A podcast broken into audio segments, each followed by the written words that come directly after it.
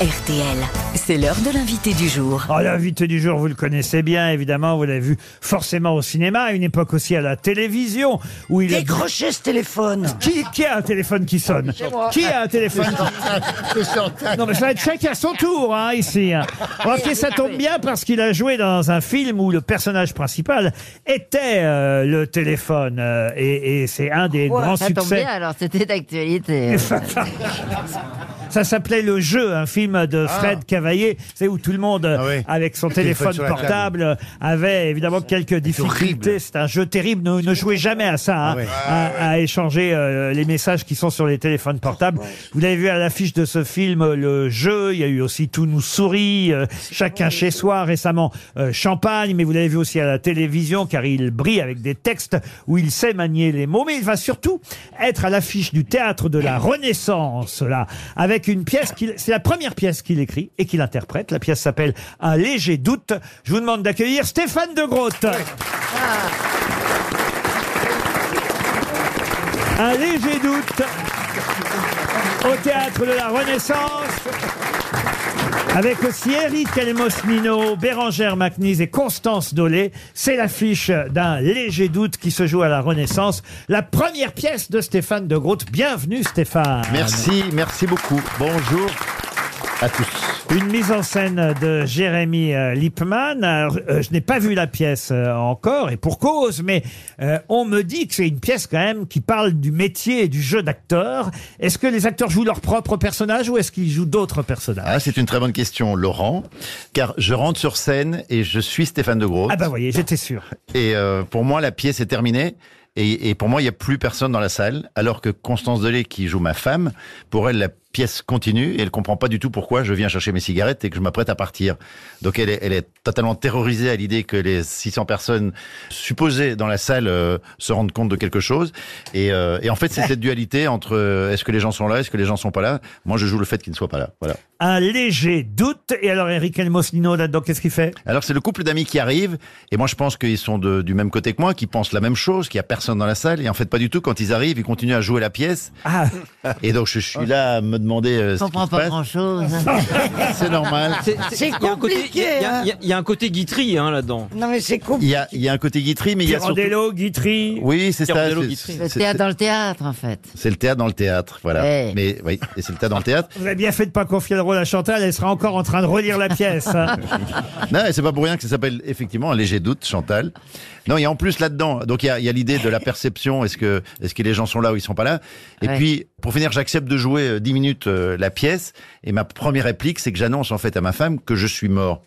Et, et donc là, elle comprend encore moins euh, ce que je suis en train de faire, parce que on comprendra plus tard dans la pièce que ce que j'explique en fait, c'est que mon personnage est mort et que c'est la raison pour laquelle je considérais qu'il y avait plus de personnes dans le public. que C'est pour ça que mon personnage n'était plus vu par personne et donc que, que j'étais mort aux yeux du public. Bonsoir à tous. Il faut venir voir la pièce. Oui, parce que Ah non, mais c'est bien faut venir voir la pièce parce que si vous venez pas, il y aura vraiment personne dans le public pour le coup. Non, non, ce sera effectivement un succès de l'année, j'en suis sûr. À la Renaissance, la première comédie signée Stéphane de Groot. Vous avez écrit des chroniques pour la télévision, vous avez écrit des livres, mais euh, une pièce de théâtre, c'est la première fois. Mais À moins oui. que vous en ayez d'autres dans les tiroirs qui n- n'ont pas été joués. Non, il y en a d'autres dans les tiroirs que je vais essayer de monter plus tard, mais vous savez ce que c'est, vous, Laurent, le bonheur que c'est que d'écrire une pièce de théâtre. Tout d'un coup, vous avez des comédiens qui viennent servir votre texte. Alors, c'est c'est assez compliqué pour moi parce que je suis spectateur de ce qui se passe sur scène, je suis le comédien. Alors, en même temps, j'écoute et je regarde euh, ce qu'ils font. En même temps, je dois jouer. Et comme je dois jouer deux, deux personnages, en l'occurrence Stéphane, moi, ma pomme, Oui, et... euh, Stéphane, c'est déjà assez compliqué c'est déjà compliqué. Bah, Euh, heureusement, heureusement, il y a Jérémy Lippmann, le metteur en scène, qui euh, intervient dans tout ça. oui, et... Lui, il existe vraiment. Il existe vraiment. Et alors, le, vous le savez aussi, Laurent, le, le bonheur de voir la, la qualité des, des comédiens qui vous qui, vous- qui Ah, subliment ah oui. votre texte. Ah oui, oui. Et c'est vrai que là, Eric Elmosnino, euh, Constance Dolé et Bérangère Macnis, que vous ne connaissez pas encore très bien, mais après la pièce, je pense que vous allez euh, vraiment euh, comprendre pourquoi elle, est, elle est de l'aventure. Mais c'est un, cadeau de voir des gens qui euh, bah, qui s'emparent de votre écriture et qui l'emmènent ailleurs et plus loin et plus fort. Vous avez Et- réussi à tenir, parce que quand l'idée est très bonne, l'idée de départ, mais souvent l'écueil dans ce genre d'idée, c'est que ça se délite au bout d'un moment. Vous avez réussi à tenir sur la longueur cette idée, euh, de l'étirer jusqu'à à la fin? Oui, parce qu'il se passe plein de choses au fur et à mesure. Il y a une journaliste qui a vu un filage tout à l'heure et qui m'a dit c'est assez rare de voir des pièces qui démarrent euh, à un certain niveau et qui n'arrêtent pas de monter et qui se terminent euh, tout en haut. Comment ça se termine Tout en haut.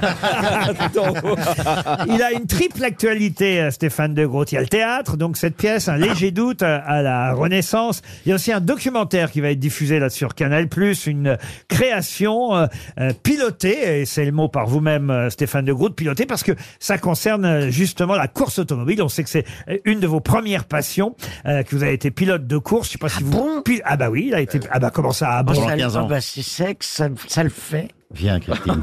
C'est classe. Ah, d'un seul coup, vous le voyez différemment. Ouais, Euh, J'aime bien. Ça s'appelle De la piste aux étoiles. C'est un 52 minutes pour Canal+. Qu'est-ce qu'on voit dans ce documentaire? Alors, moi, à l'époque, j'ai, donc j'ai roulé pendant 15 ans, sur Christine. Et, euh, et je me suis arrêté, je me suis arrêté juste avant la Formule 1. Et c'était dans les années 95. Et puis, il y a deux ans, la, la marque Alpine me propose de faire deux, trois courses en coupe alpine. Et puis, euh, après trois mois, ils me disent, voilà, qu'est-ce que tu as envie de faire d'autre? Et pour rire, je dis, ben, j'aimerais bien rouler dans une Formule 1. Et je pense que si je m'entraîne, je serais pas ridicule. Et la personne responsable de la communication me dit, mais euh, c'est possible. Si tu nous amènes un média, on peut envisager la chose. Donc, j'ai appelé euh, le directeur de, de, de Canal+, le boss, euh, Maxime Sada. Je lui dis, voilà, est-ce que ça t'intéresse un documentaire sur ma vie d'avant, ma vie d'aujourd'hui et la cerise sur le gâteau, enfin le, le gâteau sur la cerise, ce serait de rouler dans la Formule 1 d'Esteban Ocon, euh, là, la, la- la F1 d'aujourd'hui. Et, euh, et, de, et, et la morale de l'histoire serait que il n'y a pas d'âge pour réaliser le reste de sa vie. Et il m'a dit, ok, banco, on y va pour un documentaire. Et quand j'ai rappelé Alpine, ils m'ont dit, ben, dans les six mois, on te fait rouler dans la F1 d'E- d'Esteban Et vous Ocon. l'avez fait? Et je l'ai fait. Mais Et- lors d'une course? Non, non, j'ai eu... euh, Il a jour- gagné dimanche dernier. Mais vous avez roulé vite Non, Non, enfin, non, ça va avec- pas si vite que ça. hein. Stéphane, la, la conduite n'a rien à voir. Alors c'est, c'est- c'est-à-dire que j'ai été à la NASA. J'ai été dans une fusée. Tout- tout- tous les éléments, tous les paramètres défient toute concurrence. C'est-à-dire qu'on n'imagine pas une seconde qu'une voiture pu- puisse freiner aussi fort, aussi vite, en, un- en, en si peu de temps. Un raptor. L'accélération, tout est extraordinaire. Et, euh, et j'ai eu une chance vraiment inouïe de pouvoir euh, essayer cette voiture. Et donc le documentaire retrace tous les entraînements et puis la, la, la- la cerise. Vous verrez ça le 22 octobre en deuxième partie de soirée sur Canal+. Et la Ah bah, et troisième... quand on n'est pas abonné, Eh ben, on s'abonne. Mais tu viens chez moi. C'est le principe. hein, tu viens chez moi, il a dit. on fait gaffe. Vous êtes, vous êtes fou, vous. Vous êtes fou, alors. Ah, mais attendez, en fait, tu, euh, tu l'as reconnu, c'est Christine Bravo. Et puis alors, sur Est France génial, 5, on vous voit depuis euh, la rentrée euh, chez Anne-Elisabeth Lemoine, aux côtés d'un autre acteur, hein, aux côtés de Gilles Gaston Dreyfus. J'ai pas vu ça non plus encore. Alors, c'est quoi? Bah alors c'est c'est un peu ovniesque. C'est euh, à la base Gilles Gaston Dreyfus, qui est un auteur et un comédien et un ami. Euh, quand on se voyait de temps en temps euh, au théâtre, avant et après euh, euh, la troisième mi-temps, on avait tendance à improviser beaucoup sur euh, les sujets divers et variés de la vie, et ça partait vraiment très très loin. Et un jour, je me suis dit, ben on va enregistrer euh, ce qu'on raconte. Et donc des discussions d'un quart d'heure, je, suis rentré chez moi, je les ai montées en deux minutes. Et donc en deux minutes, une discussion d'un quart d'heure, ça, ça devient assez singulier, c'est assez particulier. Mais on garde le meilleur. C'est comme en cuisine, quand on fait une réduction, c'est le fond de sauce. Ça Et donc- s'appelle les rats d'auteur, c'est Voilà, ça c'est ça. C'est exactement ça. Et puis euh, euh, à partir de, ça a démarré avant-hier. Les rats d'auteur sur France 5 euh, vers 19h chez Anne-Elisabeth Lemoine. Vous restez avec nous hein, pour cette triple actualité, Stéphane de d'autant, d'autant qu'on va accueillir Marc-Antoine Lebré pour terminer ses grosses têtes. Le saviez-vous Les grosses têtes vous offrent chaque jour des contenus inédits accessibles uniquement en podcast. Tous les jours, Laurent Ruquier et son équipe vous plongent dans les coulisses de l'émission grâce à des podcasts exclusifs. L'intégralité des grosses têtes et ses bonus, c'est sur l'appli RTL. RTL, vivre ensemble.